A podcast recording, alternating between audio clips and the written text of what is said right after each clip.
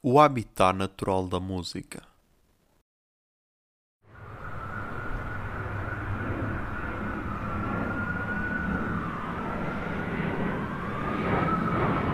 Podes continuar a história. É que ficaste na parte em que o escorpião subia para as costas da rã. O escorpião ergueu o espigão venenoso e picou a rã. A rã perguntou-lhe: Por que é que fizeste isso? E o escorpião respondeu: Desculpe, não pude evitar, é a minha natureza.